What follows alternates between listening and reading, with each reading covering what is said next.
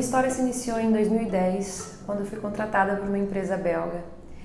E assim que eu fui admitida, eu fui convidada a fazer um curso na empresa.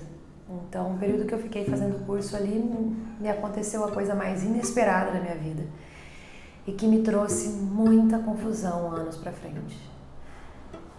Os meus olhos bateu nos olhos de alguém e foi uma paixão à primeira vista. Ele era um dos diretores da empresa. Mas ok, eu guardei aquela sensação para mim, né, naquele momento. Três anos depois eu fui convidada a voltar para a empresa e eu teria que viajar a trabalho para a Inglaterra. E ele seria o meu acompanhante. Só que aconteceu alguma coisa na época que ele não pôde me acompanhar e ele decidiu me mandar uma mensagem explicando o motivo e tudo mais. Naquele momento, ele começou a viver atrás de mim. Ele realmente vivia atrás de mim. Então ele me mandava mensagem direto, eu comecei a conversar com ele, a gente começou a aumentar as frequências das mensagens. Começamos a falar por telefone, a gente começou a falar por telefone todos os dias, assim. Na verdade, a gente perdeu o controle da situação? Chegou uma época que eu chamava ele de Pepe. Lembra daquele, daquele gambazinho que vivia atrás de uma gatinha que caiu na lata de tinta e ficou com uma lista das costas? E ele achava que ela era uma gambá? Ele era o Pepe, ele vivia incansavelmente atrás de mim, assim, era uma loucura. E dizem que água mole e pedra dura tanto bate até que fura. Eu não resisti e a gente iniciou um relacionamento a priori virtual. Em 2018, a gente começou a ter esse relacionamento de forma física, né, presencial. Em 2016, ele disse que ele era viciado em mim. Em 2017, ele disse que ele gostava de mim. Em 2018, ele disse que gostava muito de mim. E em 2019, ele disse: Je t'aime, te amo. Mas antes dele falar que ele me amava, eu já tinha dito para ele que aquilo não ia dar certo porque ele era casado. E ele tinha dito já que ele não ia nunca se separar da esposa e tudo mais. Então eu falei para ele que eu queria construir uma vida com alguém. E eu falei que eu ia procurar alguém para mim e tudo bem. Então eu fui procurar alguém para mim e encontrei o meu atual, meu atual companheiro.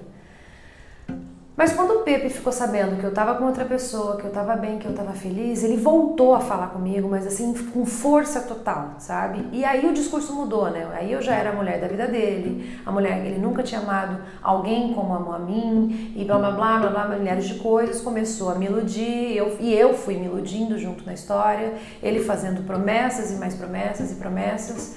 A gente chegou a viajar junto, a gente ficava junto, a gente chegou a procurar casa junto para ele morar. E aí chegou um ponto que eu comecei a pressionar ele, porque eu não sou a mulher da vida dele. Então, termina com a outra, né? E um dia ele teve essa coragem e foi falar com ela e falou que queria se divorciar dela. Só que ela não aceitou, começou a fazer muita pressão em cima dele, a filha também. E ele não tinha coragem de fato de se desvencilhar dela, né? E aí minha vida foi virando um inferno, aquela situação não se resolvia, ele não conseguia me largar, mas também não conseguia largar dela. Em setembro de 2020, ele chegou a falar para ela que ele estava apaixonado por outra mulher e mesmo assim ela ficou em cima dele fazendo muita pressão. E ele, na verdade, que não tinha coragem, né?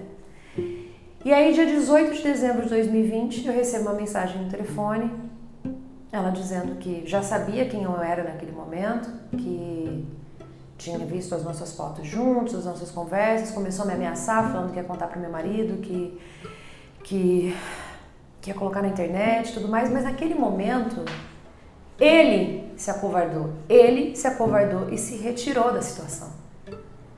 Ele tá lá, casado até hoje, deve estar tá feliz, não sei. Então, na verdade, o que eu quero dizer para ele é que ele é um fraco, um mentiroso, porque eu acho, eu não acredito mais no que ele me dizia. Eu acho, na verdade, que ele fez tudo aquilo só pra me comer, porque não, não, tem sentido, entendeu? Eu acho ele um filho da puta, um escroto. Só que no fundo, no fundo, eu também não, não consigo falar isso, porque eu amo ele ainda, entendeu? Só que tem uma coisa que eu queria entender. Assim, o porquê que ele fez tanta promessa? Por que, que ele insistiu tanto? Por que, que ele veio tanto atrás de mim? se ele já sabia que ele não ia ter coragem de fazer isso. Ele destruiu o meu casamento, destruiu o meu emocional, confundiu inteiro, confundiu a minha vida. Mas no final das contas não ter coragem.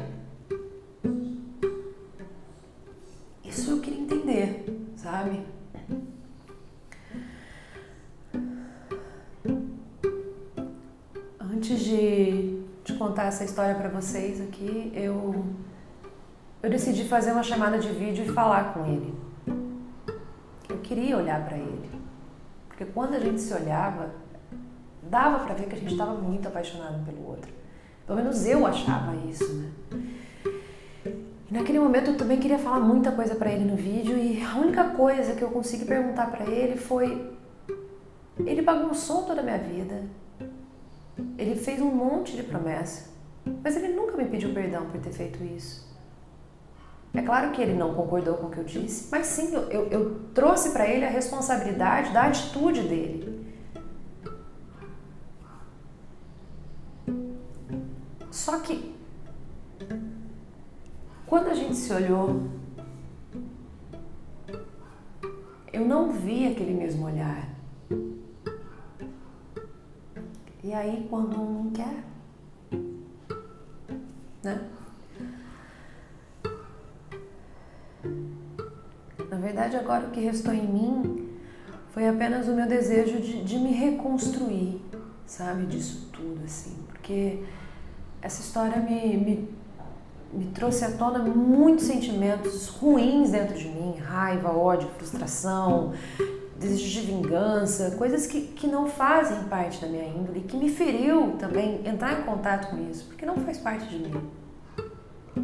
Eu comecei um processo de terapia, entrei num grupo que se chama Amada, que são mulheres que amam demais anônimas.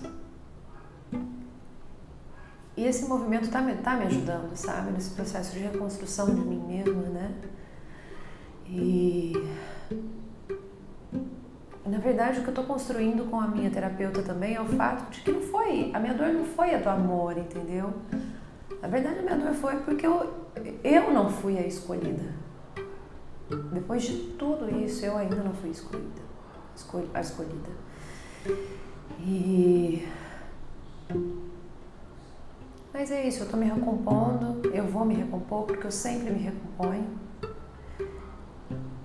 Eu só quero de novo organizar minha vida, encontrar minha paz de novo. E eu quero ele bem longe de mim.